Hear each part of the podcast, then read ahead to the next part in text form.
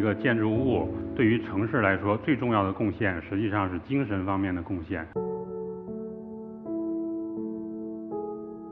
建筑师的基本的任务是去建设城市哈，但是我发现几乎所有的大城市人口激增以后呢，这些城市就面临着一个非常严重的抉择哈，是要灭亡呢，还是要重新获得重生呢？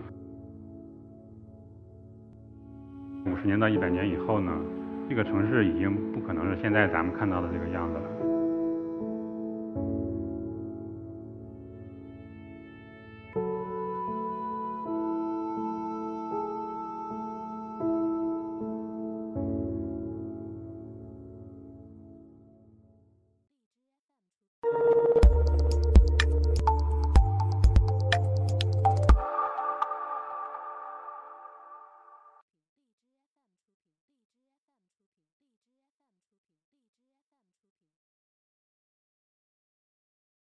大家好，我是一课讲者王宽。我的本业是建筑师，做了大概有十五年到二十年了哈。那么今天我的主题呢叫“幻想是人类进化的原动力”。刚开始呢，咱们通过这两个项目哈，来让大家明白我这个题目的初衷哈。首先呢，就是中国人几千年下来呢，对于一些这个不存在的这种生物哈，有非常崇高的幻想图腾。其中最重要的就是凤凰。凤凰呢，是我们古代这个家喻户晓的这样一种形象，但实际上它并不存在于真实的自然界当中。它实际上代表了人们对于这个美好生活的一个向往。正好非常巧呢，我们接到了这个青岛市哈，青岛市委托的这个叫凤凰之声大剧院这么样一个项目。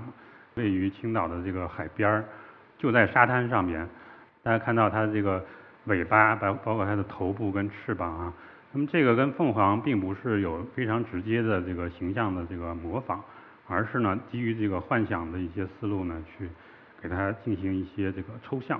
那这是建成的这个航拍图哈，在天空看到的这么一个凤凰形状的这么样一个建筑物，那么它实际上。在工程技术方面啊，非常大的挑战。大家看到这个凤凰的头部，包括翅膀，包括尾巴啊，悬挑的非常的远啊。这个在建筑工程里边是一个极其大的一个忌讳。当时这个项目呢，建造呢，大概动用了有八百个工人啊，大概日夜无休的去建造它，工程难度非常的大。我觉得一个建筑物啊，在城市里边，对于城市来说最重要的贡献，实际上是精神方面的贡献。那么它自己本身的这个功能性的贡献呢，并不是它最终的一个宿命。它的宿命实际上是代表了这个城市在未来一百年甚至两百年啊存续期间，这个市民的精神状态的一个发展路径，包括带给不同年代的人以美好的这个童年回忆哈。好，下一个呢是中国人幻想中的龙，刚才是凤哈，这个是龙。这个项目是在山西的这个叫信和。但是这个方案呢，做的过程中呢，我们发现当地的居民非常喜欢爬山，包括当地的整个城市格局呢，也是山跟水跟房子呢是互相融合在一块儿的。所以说呢，这个房子长成了现在这个像一条龙这样一个状态哈。它沿着这个河边儿一直延展开，非常的长哈，大概有两百五十米左右。但是它非常的窄，用地大概是二十五米左右宽。所以是一个非常非常长的一个形状，这个形状呢，自然而然呢，其实让人想到了类似于龙的这种状态啊，它是一个线性的形状。那么这两个项目是我这么多年哈，其实最最满意的两个设计。那么它们里边实际上代表了我关于这个建筑的一个观点哈，它叫虚幻时空。虚幻时空是什么意思呢？它实际上代表了我对。建筑这个真实存在的这么样一种空间跟物体呢，内心当中的一种幻想啊，我把这种幻想呢赋予这个场地，赋予这个空间，让它产生新的生命。这个生命已经超越了功能本身哈，也超越了它所在的这个地域本身哈。它通过更多的这个人的使用，更多的人喜欢它，传播它，慢慢的呢，它形成这样一个。更加虚无化的这样一个幻想化的一个呃社会形象，然后带给更多的人这个积极的这个感受啊。再往下呢，我就聊这个叫幻想跟现实。为什么聊这个事儿呢？因为我本身呢也写科幻小说啊，其实是一个真的就是纯粹的幻想类的这个这个创作。读小说的人呢，也会在大脑当中形成每个人啊非常不一样的这种幻想的一个场景哈，包括人物。那么现实是什么呢？大家现在坐在的这个呃剧场里边就是现实，它确实在真真实实的发生。这张照片是什么呢？是一百年前在索尔维开的这个物理学家的全球的一个盛会，它里边集中了整个。过去一百年最伟大的物理学家跟数学家啊，为什么要说这个呢？实际上是爱因斯坦当时呢，他在相对论诞生之前呢，实际上只是做了一个简简单单的幻想而已，就是人的速度达到光以后会看到什么这么简单一个事情，进行了一个简简单单的幻想。但是就是因为这样一个幻想呢，引导他去证明、去发现相对论的这个真实的理论啊，然后慢慢的引导出这个。真实存在的这个相对论的现象，这些现象实际上在现实世界中你是肉眼是看不到的，它实际上反映的是很多微观层面的呃物理变化，包括宇宙的这个宏观层面的这个时空的一些变化规律哈。那么这个实际上就是在现实之外的哈这个幻想起到的作用。好，接下来呢我会聊这个什么呢？因为建筑师的基本的任务是去建设城市哈。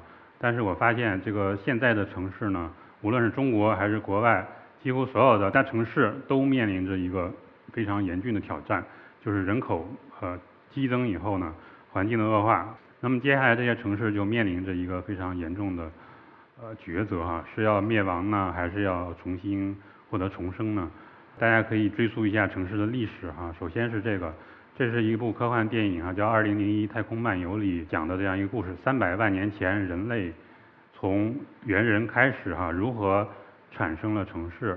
实际上就是大家聚居在一起呢，需要遮风避雨的地方，就这么简单。然后越往后呢，可能又需要交易的场所啊，需要大家一起吃饭、一起开会哈。慢慢的小镇，然后城市。纽约市呢是城市发展最快的一个城市，到现在它其实已经慢慢的停止。基础建设了，那么实际上大家可以看到，北京也慢慢的哈，这个建设开始变慢，上海、深圳啊都是这样，国外的基本上这个国家的这个首都啊都是类似的状态。那么我认为这个城市接下来要获得涅槃重生的最大的唯一的一个机会是什么呢？是交通工具的彻底变化。大家看到这张图啊，左边是摩托，右边呢是一个飞行器，它不需要马路了，它可以想飞哪儿飞哪儿。那么在右上角的这张图呢，是空客公司已经研发成功的、准备量产的个人飞行汽车啊。它实际上是空路两用哈。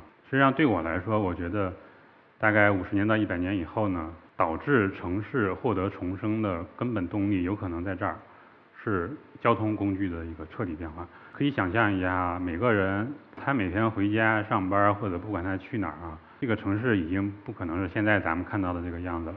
好，呃，再往后呢，我就讲讲什么是虚拟空间呢？这个电影，呃，说得很清楚，这是今年上半年的演的电影啊，斯皮尔伯格拍的哈。他实际上演的是一个青年人，他通过 VR 的这些设备接入到互联网，那么这个互联网里边的所有的这些内容呢，全部是 3D 化的啊。这个呢，是我认为下一个互联网时代的一个真正活力的一个一个激发点啊。接下来呢，其实很多。朋友经常问我哈，推荐一本书，那么我推荐呢就是这个《三体》哈，这本书大家看过以后呢，就能明白我今天聊的这些内容啊。好的，呃，刚才聊到的这些，因为我在海南做教育嘛，那么这个我的教育观呢，一句话很简单，我认为呢，幻想力是将来一个人是否可以真正成才的关键，尤其是对于现在的小朋友来说，小朋友现在无论你再学再多的知识。百度都可以搜得到，Google 也可以搜得到，人工智能可以在一秒钟之内提供你远超过一步两步十万个为什么这样多的信息给你去选择。那么这个时候，每个人的这个人类的这个特征呢，不再去用来去筛选信息了，而是用来去做创造性的思想。什么叫创造性的思想呢？我觉得就是幻想力。这个是西部世界哈，这部这个美剧哈，我也非常推荐。它里边谈到的也是这个，啊人类面临人工智能下一代哈产生的这个呃现象，非常棒。那么这句话呢是来自于哪儿呢？是《黑客帝国》一九九九年《黑客帝国》电影里的这个话，叫 “Welcome to the real world”，实际上是反过来的。这句话是机器人跟人说的，欢迎来到真实的虚拟世界。好，最后呢，我谈到这个电影哈，这是游戏界非常经典的啊，叫《最终幻想》啊，它大概有二十年的历史了。它的名字叫《Final Fantasy》，就是《最终幻想》。那么我实际上是鼓励更多的人去玩，为什么呢？因为这里边实际上刺激了人去脱离现实世界，产生更多幻想的这样一种可能性。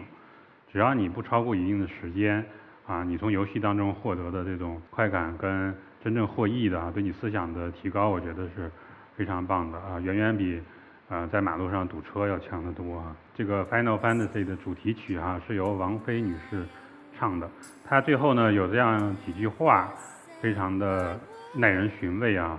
英语我就不念了，汉语的意思是什么呢？是女主人公站在酒吧的一个角落里跟男主人公说话，她告诉他说：“你不要再幻想了。”我过来掐你一下，如果你皱一下眉头，说明咱们俩的邂逅是真实的。但是到今天，这样的判断有可能是错的，有可能你的皱眉可能是一个程序诞生的。好，希望大家停止纠结现实跟虚幻之间的界限，让大家一起行动起来，为虚拟世界。做一些真实的事情，谢谢大家。